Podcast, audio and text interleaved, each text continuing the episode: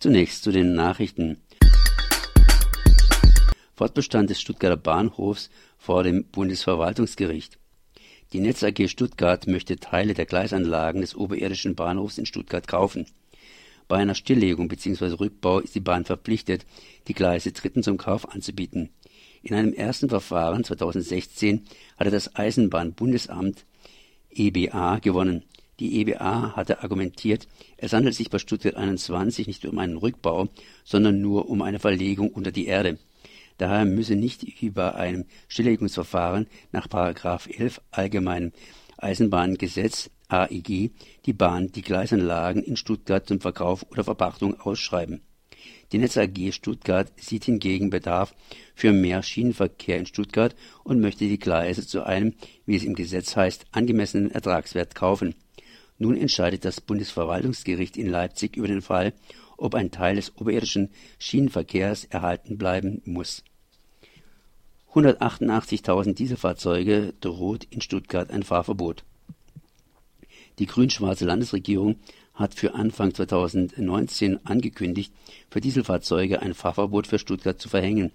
Betroffen sind Dieselfahrzeuge in der Euronorm 4 und schlechter.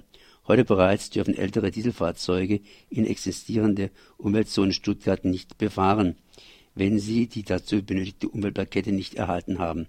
Umweltverbände fordern eine Ausdehnung des Verbots auf Euronorm 5.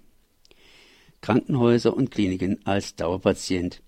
In Baden-Württembergs Kliniken können derzeit 1200 Stellen nicht mit Pflegekräften besetzt werden.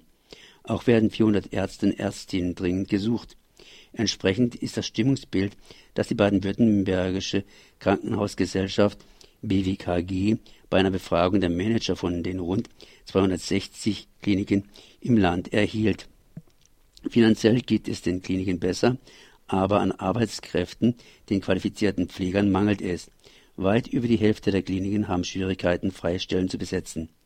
Baden-Württembergs Fachkräfte arbeiten zu besseren Löhnen lieber in der Schweiz. Laut Plänen des neuen Bundesgesundheitsministers Jens Spahn, CDU, soll der Pflegenotstand in Pflegeheimen und Kliniken durch ein ganzes Maßnahmenbündel angepackt werden.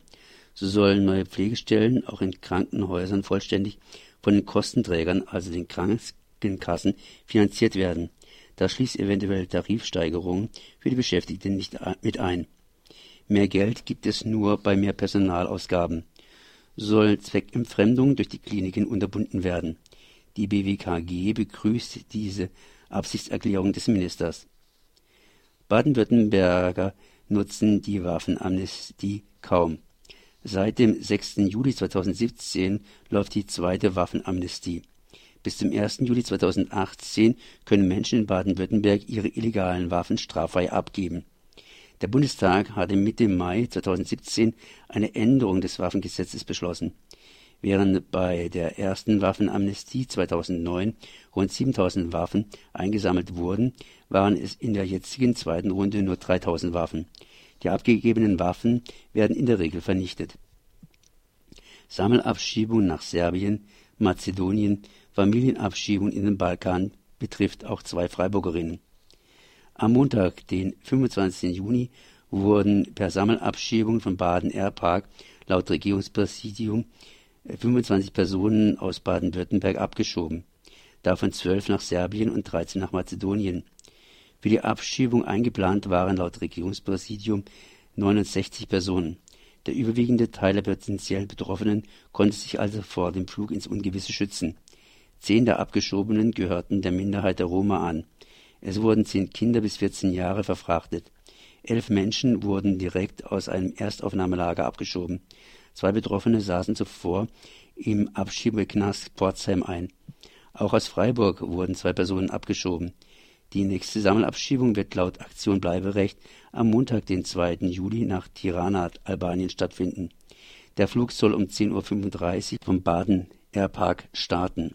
Betroffene werden aber auch in diesem Fall wieder in der Nacht vom Sonntag auf Montag von der Polizei überrascht werden